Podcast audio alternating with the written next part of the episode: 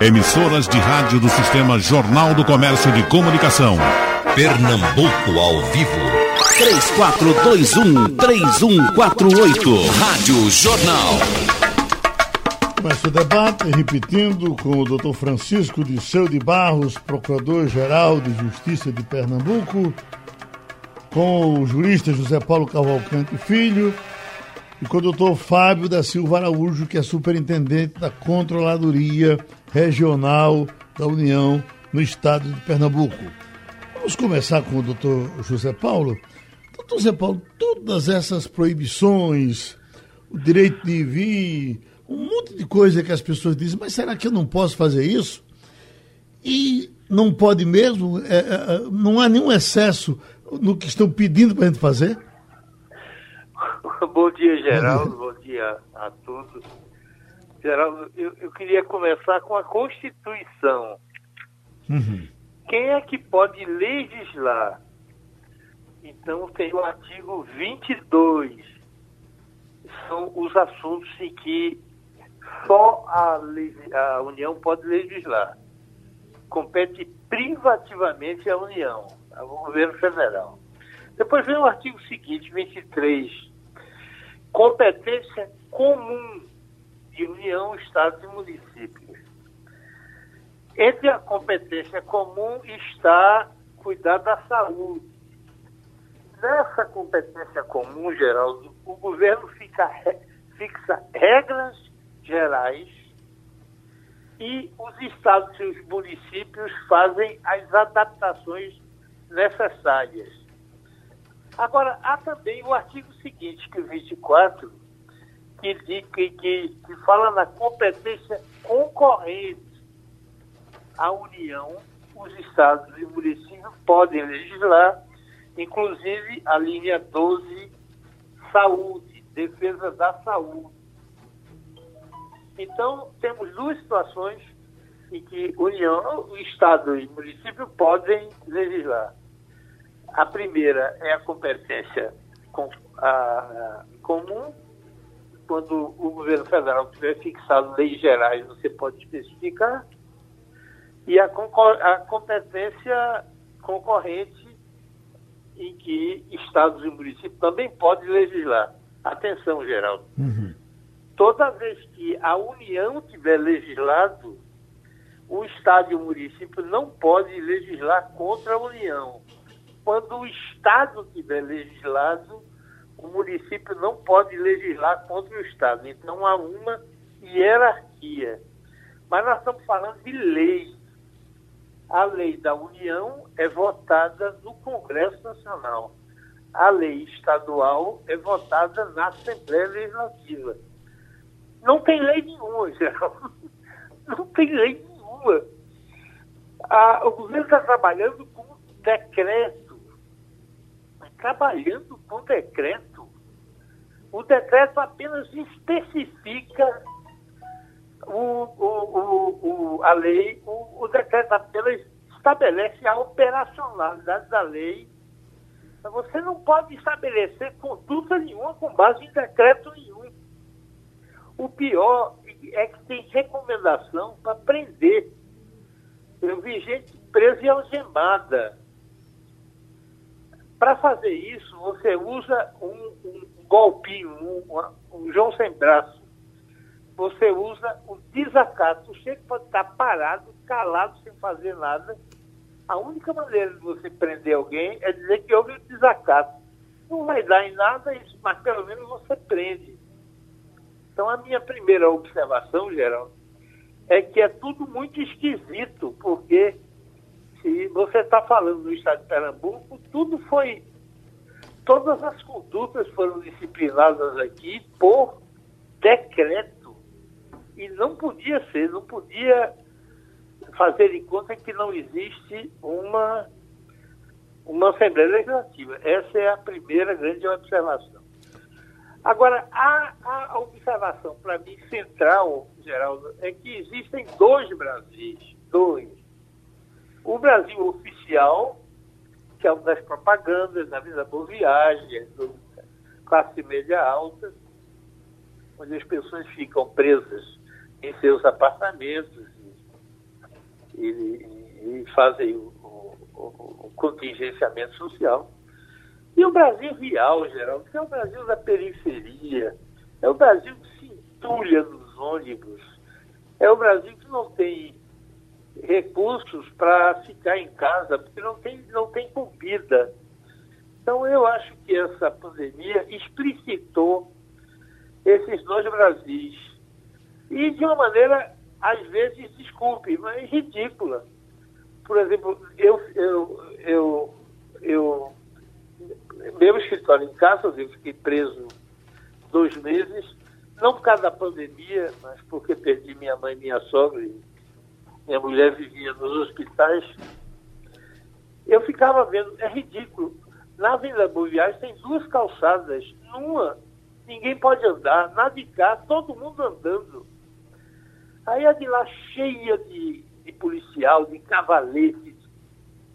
Lá não pode, mas do lado de cá tem calçado do mesmo jeito, feito com o mesmo cimento, e você pode andar à vontade. Então tem umas coisas meio esquisitas nessa, nesse, nessa situação. E, e, e o ponto central, Geraldo, já que estamos falando de questões jurídicas, é a decisão do Supremo Tribunal Federal, que não diz o que as pessoas dizem que diz. Porque o que os jornais disseram, atenção, que os jornais fazem campanha política aberta contra o governo. Não quero dizer que o governo esteja certo ou errado. Estou me limitando a um fato.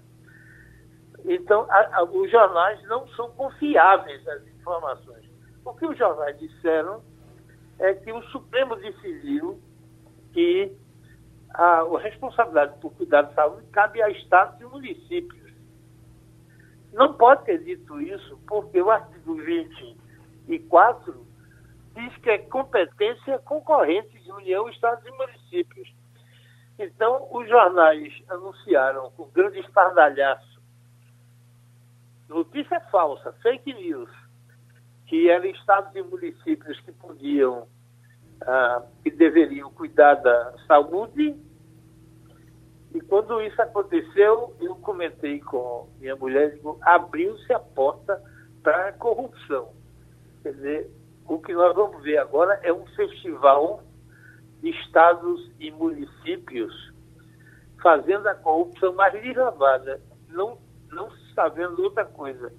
Então, mesmo em períodos trágicos para o país, como da pandemia, a gula pela corrupção, sobretudo no ano eleitoral, leva a que estados e municípios do Brasil todo, estou me referindo nem a esse, nem a Pernambuco especificamente, estou me referindo ao Brasil todo, nós estejamos vendo, Geraldo, um festival de corrupção constrangedor e que a velha política exibe sobre pior face, que a face da apropriação privada de recursos públicos. Deixa eu trazer então o doutor Francisco Disseu Barros. Em cima disso, doutor, doutor Francisco Disseu, é, é, são tantas proibições que, que a gente, é, às vezes, será que eu não posso? Eu não posso nem ter o direito de morrer. Então, por gentileza, o que é que o senhor nos diz sobre essa imposição do coronavírus para cima de todos nós.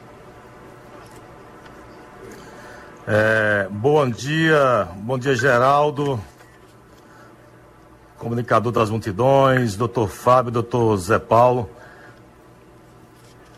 É um grande prazer, satisfação falar com todos vocês. Muito obrigado.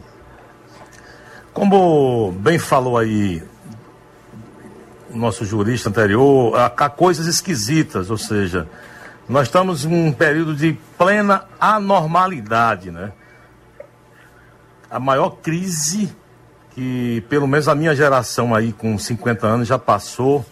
Nós temos uma crise multifacial, mas não temos nenhum especialista do Brasil nem no mundo que possa sozinho enfrentá-la, porque é, o coronavírus veio com crise na saúde, crise no meio ambiente, crise financeira, crise criminal, ou seja, de uma só vez nós conseguimos abarcar todo o sistema jurídico em um local só e não é fácil o debate. Mas eu queria dizer assim que na realidade a competência realmente é concorrente Está lá no artigo 24 da Constituição Federal, compete à União, Estado e Município. E no inciso 2, é, legislar sobre Previdência Social, proteção e defesa da saúde. E eu só queria discordar do doutor Zé Paulo, porque ele falou que não há um decreto, mas há uma lei. Há uma lei estadual, é uma lei 16.918-2020. Ela já foi é, sancionada. Temos uma lei federal também, a 14.019, 2020. E todas elas, pelo menos tempo, eles são comuns é obrigatório o uso de máscara em todo o estado brasileiro. Nós, nós temos feito isso, divulgado isso há quatro meses. Estamos contando aí com, a, com o contato com a empresa. É uma atitude, não é popular do Ministério Público, mas eu não sou cientista, eu não sou médico, não sou especialista em infectologia, mas nós temos um gabinete de crise, a parte médica do Pernambuco e do Brasil e a comunidade científica mundial hoje afirma que a Covid não tem cura, por enquanto, terá que ter uma vacina, e os meios de combate, pelo menos para arrefecer a sua propagação, será isolamento social, é, uso de máscara e o pouco contato para evitar aglomerações. São essas três atitudes que a gente pode impedir a aglomeração. É, o Supremo Tribunal Federal ele decidiu que como a competência é concorrente, ou seja, ela é, ela é comum para o Estado, município e União, as, os três é, entidades podem legislar sobre direito à saúde, é, nós tivemos um conflito logo no início, que era a lei federal falando de uma coisa e a lei estadual falando outra coisa.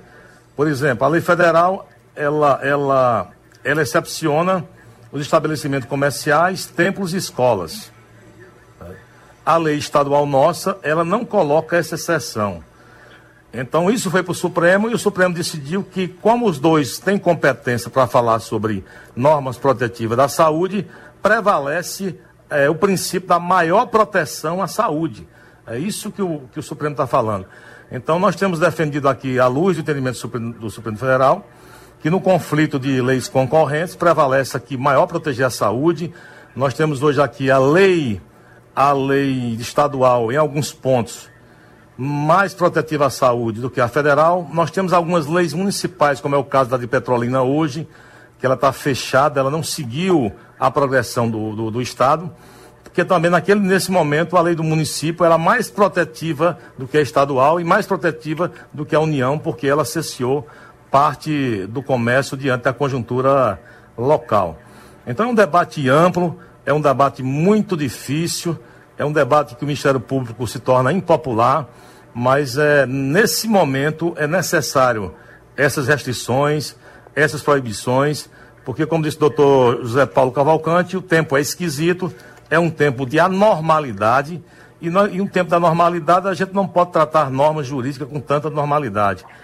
É, o estado de Pernambuco está sendo muito bem conduzido, a crise está estabilizada, mas é preciso que a sociedade tenha plena consciência que, se não for feito essa progressão com responsabilidade, de forma muito lenta, paulatina, nós podemos ter um efeito regressivo muito grande, chamado temerário efeito sanfona, e a gente terá que voltar à estaca zero.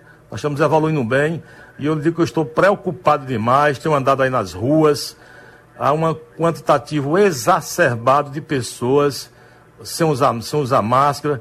Isso é problemático. Todo mundo que tiver uma consciência mediana sabe que a máscara ela não isenta, ela não é vacina, mas ela protege. E se ela protege, tem que ser seguida. Então existem leis, leis no Brasil, que tornam obrigatório é, manter a boca e o nariz cobertos por máscara. E repito, não é só usar máscara, é usar de forma correta. Se você coloca no pescoço ou no queixo, você não está usando. E isso é crime, está tipificado no artigo 268 do Código Penal, é, que fala que infringir determinação do poder público destinada a impedir a introdução ou propagação de doença contagiosa é crime. A pena de um mês a um ano. E nós temos também aí a grande novidade que eu vou te dar agora, como furo inicial. A Lei Federal 14.019 e a Lei Estadual 16.918 prevê multa. Essa multa não foi aplicada aqui em Estado de Pernambuco porque ela não foi regulamentada ainda.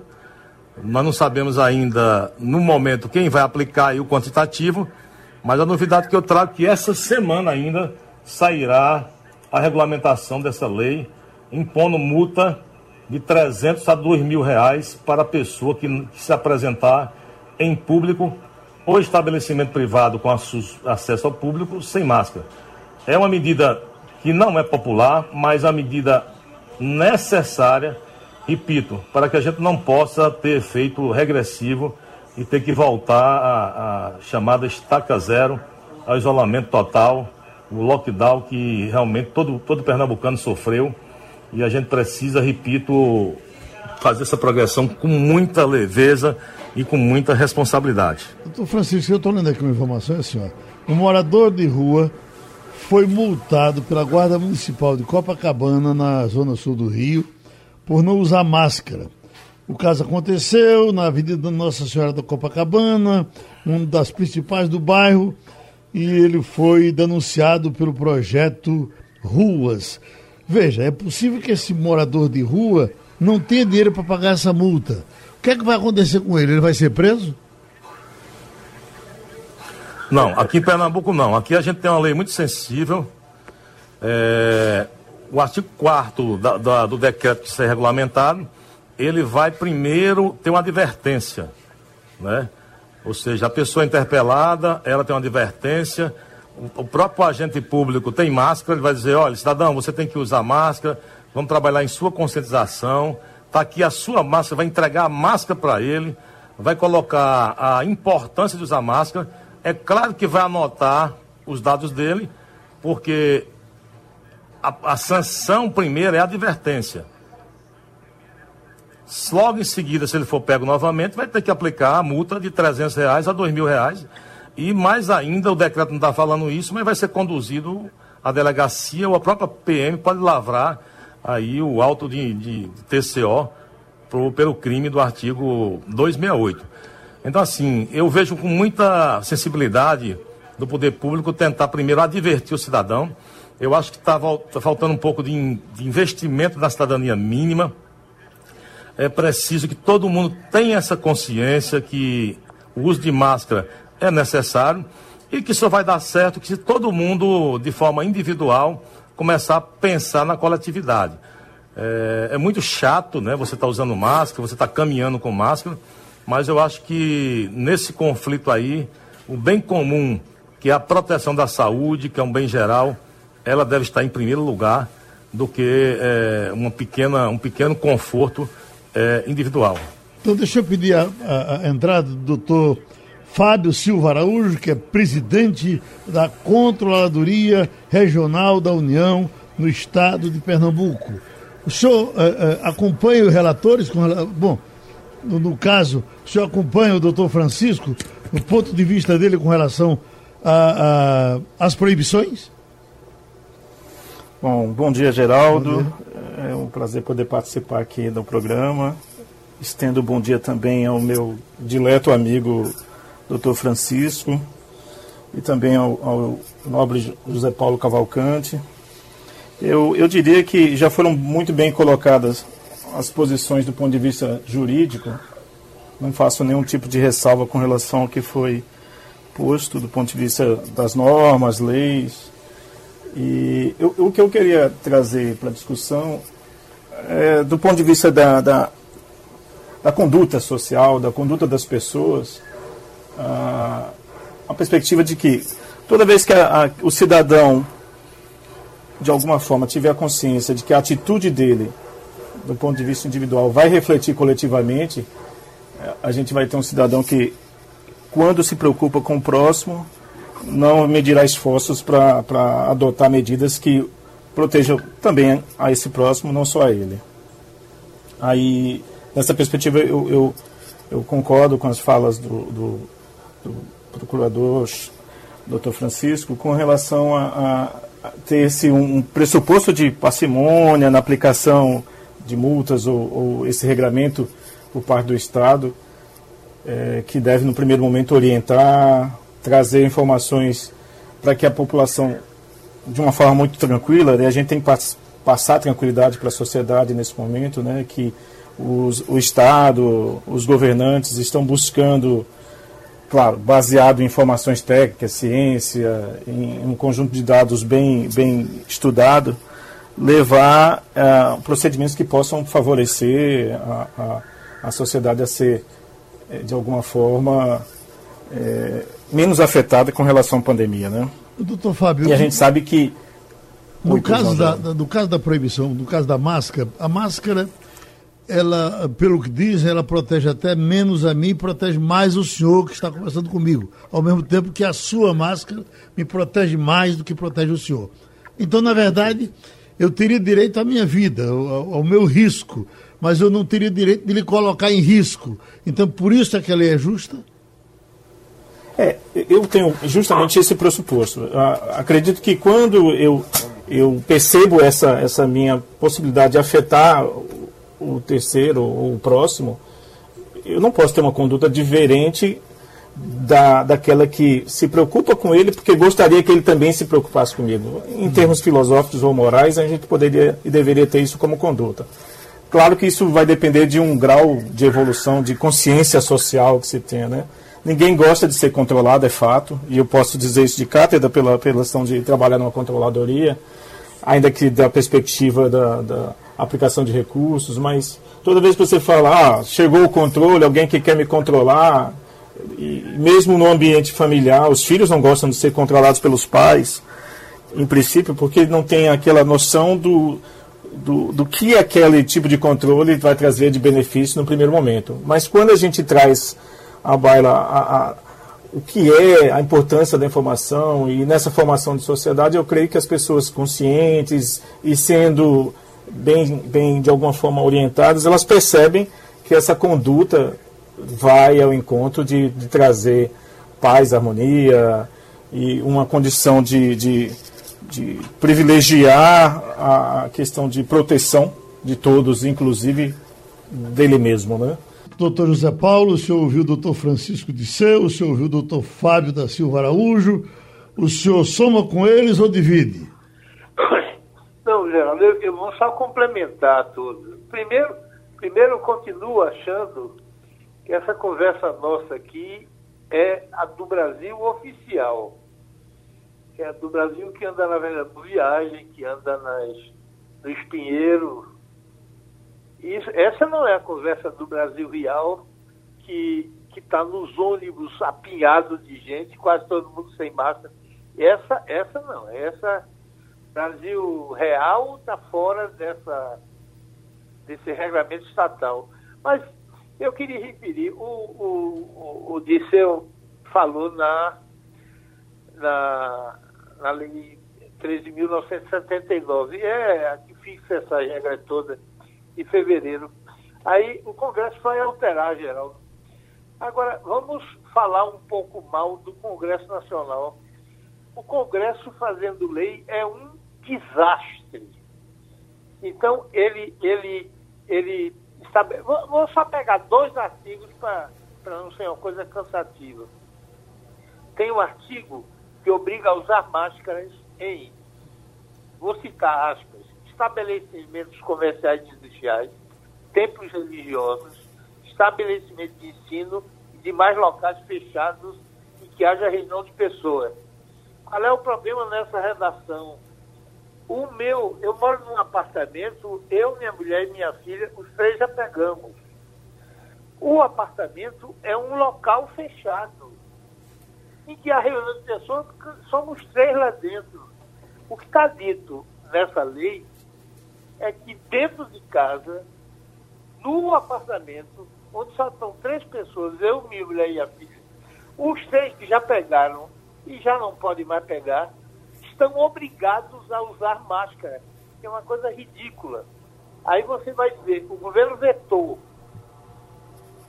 O governo vetou, só que ele deveria vetar apenas o finzinho e demais locais fechados. Podia deixar escola, igreja, estabelecimento comercial e industrial. Por que não pode? Porque tem um artigo da Constituição 66 que diz que você não pode votar trechos de um artigo específico. Ou você veta todo ou não veta. Aí o governo veta e a oposição fica reclamando que isso é uma falta de, de, de, de, de senso. O artigo está redigido de maneira analfabeta. Vou a outro artigo. Ele diz que você tem que fazer máscaras preferentemente artesanais, com costureira, etc. E no mesmo artigo diz que deve-se observar o preço de mercado. Ora, uma máscara de pano está custando 10 reais, uma máscara normal da China está custando meio centavo. Então, o artigo diz, ao mesmo tempo, você tem que comprar preferentemente a da de pano, feito por costureiras artesanais, 10 reais, mas não pode pagar mais do que cinco, meio centavo por máscara. Ou é meio centavo e não dá para pagar 10 reais, ou é 10 reais e não pode ser meio centavo. Então, nesse tumulto que é a legislação geral, nós estamos vendo esse tipo de coisa. Agora, queria dar um depoimento pessoal, geral. Eu, eu, você sabe, já, eu peguei sem sintoma nenhum, Fiz o teste do nariz, então estava. Um mês depois, fiz o teste da genômica Einstein, é um teste que a gente tira sangue, não é mais no nariz, manda para São Paulo e veio o resultado. Eu já não posso nem transmitir, nem posso receber a transmissão de coronavírus. Eu estou imune e não posso incomodar ninguém. Vinha para o escritório, eu estou vindo aos escritórios nas segundas-feiras. E eu fumo um charuto, estava com o vidro aberto, porque a fumaça não ficava no charuto. Fui parado por um guarda, agora a, o guarda, eu me lembro de Santiago Dantas, de Geraldo Freire, quando ele falava de, de Getúlio, ele dizia, eu não tenho medo de Getúlio, não. Eu tenho medo é do guarda da esquina. Então, o discurso oficial é que os funcionários da prefeitura são muito gentis, adversos, o, o guarda que me parou quase me. Se tivesse um revólver, eu acho que atiraria. Como é que o senhor está andando sem máscara? Aí eu abri a pasta, tirei o exame, meu amigo, eu já não posso mais uh, uh, uh, nem contaminar ninguém, nem ser contaminado. Para que é que eu vou usar máscara? Ele respondeu, eu não quero nem saber, o senhor vai botar máscara agora mesmo, mas meu amigo, me explique a razão. Eu não posso mais conformidade ninguém nesse ano. Eu não quero saber o senhor bota máscara. Nesse momento, geral, eu olhei para o retrovisor, já tinha uns 20 carros atrás de mim. Eu estava atrapalhando a, a, o, outras pessoas no carro. Não vou discutir com o guarda desse, peguei um, uma, um desse negócio botado no nariz, uma máscara que estava embaixo, botei e cheguei no meu escritório com ela, quer dizer, essa, essa coisa de, essa coisa bonita, os guardas chegam elegantemente, dão um sujeito, faça isso não, recomendo. Tem, no mundo real não é assim. O guarda com empoderado pela, pela, pelas autoridades que lhes são concedidas, uma, um, eles são pequenos ditadores, de forma que se eu não tivesse carro nenhum atrás de mim, eu ia dizer, eu não boto não. Agora o senhor me explique como é que eu posso contaminar ninguém se eu estou com esse. Mostrei o exame a ele. Ele disse não quero nem saber. Mas como não quer nem saber? Fala que eu, eu, eu, a coisa que eu mais lamento, Geraldo, é que são dois Brasis. Tem um, um Brasil real, Geraldo, que não dá para ficar preso em casa, porque boa parte dele não tem dinheiro, não tem, não tem comida, não tem recurso, não tem como sobreviver. Tem que, esses não podem andar em carro, esses andam de ônibus. Você está vendo como os ônibus estão aí. Então são dois Brasis em que a, a, a pena mais cruel recai no Brasil real. O Brasil real está bem, não tem problema, passa dois anos, Mas o Brasil real é aquele que exercita a arte da sobrevivência em, da maneira que pode, da maneira que é possível, não tem o que fazer. Nós é estamos isso. debatendo o mundo proibido do coronavírus com o doutor José Paulo Cavalcante, com o doutor Fábio Silva Araújo e com o doutor Francisco Disseu de Barros. Doutor Francisco, nesse fim, nesse fim de semana eu fui para Pesqueira. Quando eu chego na, na entrada de Pesqueira, aí tem uma barreira. Um pessoal simpático, realmente, nesse caso não teve nada demais, mas veio tirar a minha temperatura com aquela maquinazinha do olho. Tira a temperatura, estava dando 35 graus, eu entrei. Se tivesse dando 38, 39, enfim, se eu tivesse com febre, o que, que ele faria comigo ali? Ele me mandava de volta e eu perdia um tanque de gasolina que eu gastei para pesqueira, eu, eu tinha que ir para o Juazeiro. Qual era a providência para mim se eu estivesse com febre na hora de entrar na cidade? É, Geraldo, você está me ouvindo bem? Que eu, eu... Muito bem, muito bem. Muito bem. Pois bem, Geraldo, veja só. É, a orientação que tiver com sintoma de coronavírus, ela não pode estar circulando, né? Principalmente porque ela vai cometer um outro crime lá do Código Penal. Eu tinha falado do artigo 262, mas é, existe um código do artigo 31, 131, que é você, você individualmente, sabendo que está contaminado, contaminar outra pessoa. Ou seja, essa pena aí é muito mais grave que a de 1 a 4 anos, que é o perigo de contágio de moléstia grave. Então, assim, é, a pessoa que for, que for colocar aquele termômetro e que tiver com febre alta, tiver com sintoma, a orientação não é que se mute, a orientação é que se peça para ele retornar para sua residência, para procurar um médico, para fazer o exame, porque ele está com a indício que está com, com a doença. Essa doença pode ser contagiosa e vai contagiar o seu semelhante, né? É, como já foi dito aí o doutor Fábio, ele foi muito feliz quando falou o seguinte, na questão do direito individual versus o direito coletivo, né?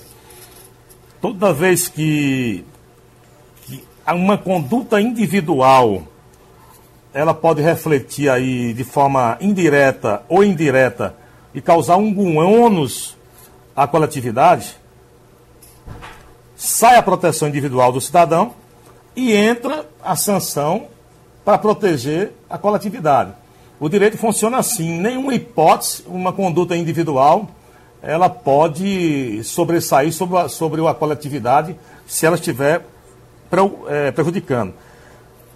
Agora eu quero concordar com o doutor Zé Paulo em um ponto. O Congresso, ele faz umas leis realmente um desastre, né? Eu sou criminalista há, maior, há mais de 20 anos e escrevo essa área, e realmente eu sou frustrado porque nós não temos leis penais para combater a criminalidade. Ou seja, cada vez que muda o Congresso Nacional, as leis elas são mais fracas e, ao que parece, todas elas vêm com um benefício anexo para proteger a bandidade. Eu só queria, doutor Zé Paulo, falar uma coisa para o senhor assim. É, o senhor falou que se já pegou o coronavírus, estaria imunizado. Não vou dizer que o senhor está errado, não vou dizer porque não, eu, não, é, estou, é eu não sou especialista nessa área. O, o Einstein de São Paulo. Mas assim, o meu gabinete de crise, que tem pessoas especializadas posso, em medicina, eles falam que a comunidade científica é, é, divergente nesse assunto ainda, não chegou ainda a um, a um, a um consenso e a nossa lei, ela a, a, lei federal, ela só coloca três exceções. Ela fala no artigo 3 que é obrigado a manter a boca e o nariz coberto com máscara e proteção individual, exceto uma pessoa com um transtorno de espectro de autista, deficiente intelectual ou criança menor de 3 anos. Ou seja, em nenhum momento ela fala de uma pessoa que já pegou e que pode estar imunizada, justamente porque há essa divergência não estou falando que o senhor está errado, mas aí realmente há uma divergência e é preciso a ciência decidir se realmente você, se você pegar uma vez, está imunizado. E queria dizer também o seguinte, que essa lei 13.779 de 2020, ela tinha esse defeito realmente que o senhor falou. a abrangência que se dava era que a pessoa, até dentro de casa sem máscara, poderia ser punido. Mas a lei 14.019, que é agora de junho, 2 de junho, ela corrigiu esse defeito para dizer que ela alterou a 13.779 para dispor sobre a obrigatoriedade de máscara de proteção individual para circulação em espaços públicos e privados acessíveis aos públicos. Aí onde houve a correção, ou seja, a minha residência, é, com meus familiares, eu posso não usar máscara, porque é um ambiente privado, mas não é acessível ao público em comum, a não ser que eu permita. Então são essas considerações, Geraldo. Com, com os doutores Francisco de Seu de Barros, Procurador-Geral da Justiça de Pernambuco, José Paulo Cavalcante Filho, jurista Fábio da Silva Araújo, superintendente da Controladoria Regional da União no estado de Pernambuco. Eu queria recomeçar com o senhor, doutor Fábio da Silva Araújo, trazendo aqui um, um depoimento da doutora Nise Yamaguchi. Veja, é, é uma cientista, dizem que de muita credibilidade, foi sondada inclusive para ser ministra da Saúde, mas ela faz umas acusações tão graves que eu queria que os senhores, por gentileza, me esclarecessem se ela pode fazer assim. Está aqui, olha. Quando a oncologista Nise Yamaguchi fala da resistência dos médicos ao uso da hidroxicloroquina na prevenção e tratamento da Covid-19, ela se refere aos mais importantes pesquisadores da comunidade científica do mundo para ela, a recusa em recomendar e divulgar o medicamento estaria ligada a interesses escusos de líderes empenhados em uma conspiração contra a vida. Por trás do ataque à cloroquina, haveria uma competição entre grandes potências pela dominação do planeta. Aí ela diz: há uma série de fatores que levam à tentativa de enfraquecer as populações, deixando que morram. Aí, isso não é uma Zé Mané, isso é uma, uma médica, isso é uma cientista, uma pessoa identificada, que, quando ela diz isso, ela no mínimo cria uma confusão muito grande na cabeça das pessoas. E fazendo uma acusação que é muito séria a uma comunidade científica importante. Eu lhe pergunto, doutor Fábio, ela pode dizer isso livremente, assim, numa boa?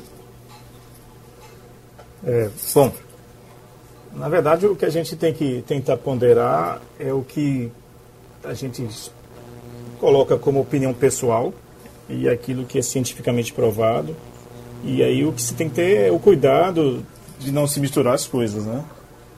É claro que uma importante cientista nesse, nessa área e para falar algo nesse sentido, ela, ela deve estar com algum tipo de embasamento, claro. A, a discussão do uso ou não uso, eu, eu não, não teria assim a condição técnica para poder discutir do ponto de vista da, da melhor ou não aplicação, se no início, se no final. Há estudos que mostram o contrário e há tentativas de pesquisas que reforçam a possibilidade. E, claro, num ambiente, como já foi dito aqui, muito confuso e um ambiente onde nós não estávamos preparados para uma situação que nós vivenciamos hoje, a gente vai ter falas de todas as ordens, né? Uhum. É, sempre, é sempre importante buscar o equilíbrio, inclusive, nessas falas. Até porque aquilo que você fala pode repercutir, inclusive, do ponto de vista civil, penal, e aí os juristas eles falam com muito mais propriedade. Eu penso que a, a, a, as colocações elas têm que ter esse equilíbrio e a gente não pode a priori é, desconsiderar a possibilidade de que venham a surgir pesquisas que possam mostrar que o uso possa de alguma forma trazer benefícios. Mas no momento também não pode negar que a preocupação de que esse uso se faça de ponto de vista com critérios científicos, ela também seja uma preocupação necessária. É, nesse sentido, eu acho que, que cabe parcimônia na, na, na, divulgação do pensamento e, principalmente quando se trata de uma opinião particular. Pronto, então, doutor Zé Paulo, veja, é uma pessoa identificada, uma cientista, é, é, é importante, dizem que ela tem grande conhecimento, doutora Nise Yamaguchi. Lembrando que ela seria, teria sido sondada até para o Ministério uh, da Saúde. Mas é assim, olha, interesses escusos de líderes empenhados em uma conspiração contra a vida. Uh, há uma série de fatores que levam à tentativa de enfraquecer populações, deixando que morram. É, é, é, ela tem o direito de cometer, se for exagero, ela pode cometer? Geraldo, é, boa pergunta. Eu queria encerrar com isso mesmo. O, o Disseu falou de que não está provado que uma pessoa que tenha sido infectada possa voltar a se infectar. Isso é o princípio da vacina. O que é a vacina? É você infectar alguém artificialmente para ele pegar o vírus e você não pegaria. Ou seja, se você sustentar que a, alguém pode ser reinfectado, é sustentar que não vale a pena fazer a vacina. Não faz sentido. Isso nasceu, Geraldo, de um único estudo, um, apenas um, na China, sugeria que poderia ser reinfectado. O Hospital Português realizou um congresso interno aqui, com todos os médicos que estavam tratando disso, e nesse congresso foi explicitado que os autores do, desse único estudo na China chegaram à conclusão de que estava errado e pediram desculpas. Portanto, quando se diz que não está provado que alguém não possa se reinfectar, e fala-se na ciência, não há um único estudo que diga isso. Agora, a doutora Lívia foi passo além do que eu iria. Certamente foi, é, teve impacto nela o estudo da Lancet, que provava que com a cloroquina o sujeito aumentou muito as mortes por infarto. Agora tem que entender o seguinte, Geraldo, todos os meus amigos médicos dizem a mesma coisa, todos, não há exceção. A, a doença tem duas fases a fase viral, que apenas tem o vírus, e a segunda fase da infecção. Esses antivirais, cloroquina, hidroxicloroquina, ivermectina, são antivirais. Só funcionam na primeira fase da doença. Na segunda não pode. O Lancet fez um estudo aplicando cloroquina na segunda fase. Não ia dar certo. Segundo problema do estudo, eles chegaram a dar dose de 12 mil miligramas por paciente. A cloroquina é aplicada há mais de 70 anos no Brasil, sem receita médica, por centenas de milhares de pessoas e nunca ninguém morreu do coração. Por quê? Porque a dose é de 300 ou 400 miligramas, dependendo do, do peso das pessoas. Você hoje está com um corpinho de menino, seria 300 gramas. Eu que sou maior do que você, seria 400 gramas. O Lancet aplica 12 mil miligramas em pacientes que já estão com infecção, já sabendo que a cloroquina não pode reduzir, produzir efeito. Quer dizer, é, é dona, doutora, tem, tem alguma razão, é quase indecente que isso. E aqui eu quero acrescentar, Geraldo, ao que ela diz, uma outra questão que é a questão política eleitoral, a mais baixa possível. Porque você ouviu outro dia João Veiga, que, que disse que mais, aplicou em mais de 500. Em 100% dos casos deram certo. Eu continuo sem compreender, Geraldo, porque se a gente não faz uma tentativa de aplicar antivirais, pode nem ser o de, de Bolsonaro, pode ser minha mulher tomou ivermectina, um comprimido e, e, e, ficou boa. Quer dizer, eu, eu não compreendo por que é que a gente não tem um programa massivo de antivirais para as fases iniciais da doença, porque certamente a, a, a teria chance de produzir bons resultados.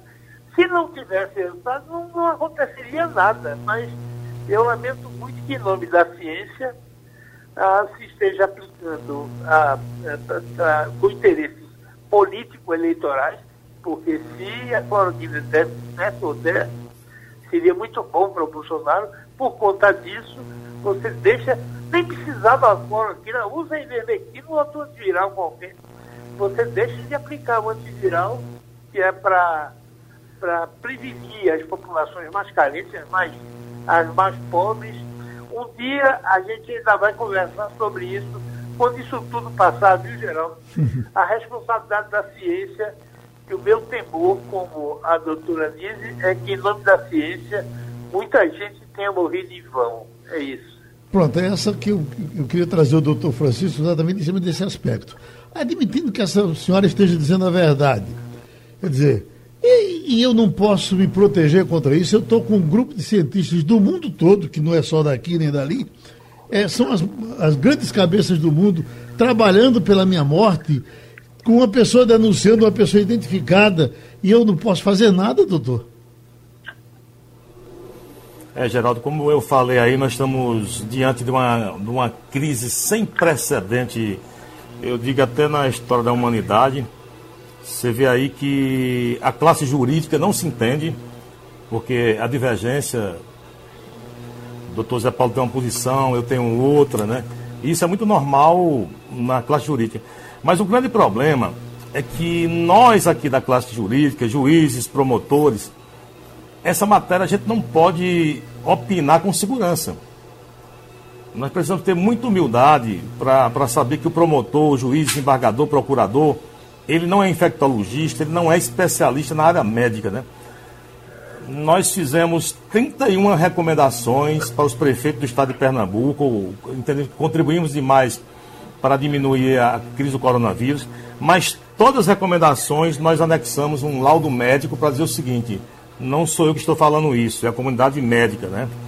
Então, assim, eu torço demais para que a hidrocloroquina ela, ela, ela, ela seja o remédio, entendeu? Só que nós não temos segurança diante da, da divergência que o setor mais indicado para falar sobre isso, que é o, o da medicina, não dá, não dá essa segurança. Um fala uma coisa, o outro fala diferente.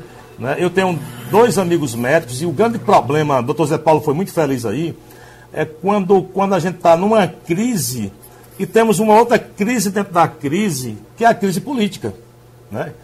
É, eu vejo muito entre os promotores, os juízes, um debate até ideológico. Né? Amigos meus médicos, eu não escuto assim porque um é Bolsonaro, o outro é Lula, e fica com a, que eu vejo que a posição é mais ideológica do que é médica.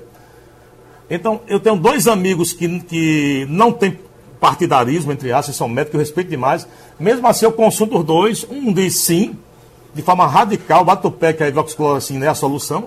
E outro diz que não, que se tomar, o pessoal vai, vai morrer, vai, vai dar crise de arritmia e vai morrer, e que não é indicado. Né? Então fica muito complicado é, é, é, no meio de uma crise geral. Por isso que eu entendo que isso não é conspiração mundial. É, Para ser conspiração mundial, a gente queria ter só o sistema capitalista contra o, o outro sistema aí do comunismo socialismo. E nós, vamos, nós estamos vendo que essa crise ela atinge todo o sistema ideológico, sem exceção. O que há é uma crise de divergência jurídica, crise de divergência médica, que a gente não vai conseguir resolver enquanto não, não tem uma, uma, uma, vacina. A própria OMS ela é insegura em relação a isso. Ela opina de uma forma e daqui a pouco opina diferente. Né? É, e assim, quanto à questão do, do quem já foi curado, eu torço muito quem pega esse coronavírus também, que esteja curado. Mas assim, o meu sistema que, eu, que a gente consulta também é divergente. E aí, doutor Zé Paulo, assim, respeitando demais o senhor, e o que é a vacina? Jurista, é, o, que eu, o que eu falei é porque, na realidade, a lei, a lei, ela não colocou como exceção quem já foi, é, é, é quem já superou a Covid-19. É, só coloca três exceções, que é o transtorno de autismo, é, débil mental e a pessoa que menor do que três anos. Então, assim, nós estamos sob a égide do princípio da legalidade e todo, todo ser humano aqui que não está nessa exceção tem que contribuir. É, nós tivemos algum incidente em São Paulo agora que, infelizmente, um desembargador desafiou o guarda municipal, chamando até de analfabeto. Né? É, eu acho que ele estava no, no, seu sistema e estava fazendo a sua função. E é preciso todo mundo colabore. Aqui em Pernambuco, essa lei vai ser regulamentada agora.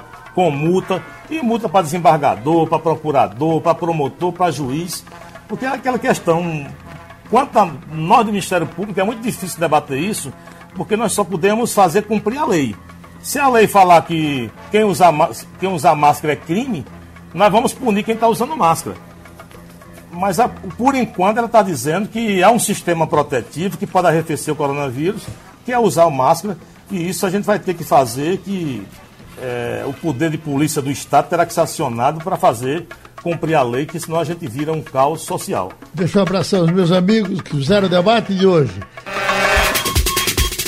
Sugestão ou comentário sobre o programa que você acaba de ouvir, envie para o e-mail ouvinte@radiojornal.com.br ou para o endereço Rua do Lima 250, Santo Amaro, Recife, Pernambuco.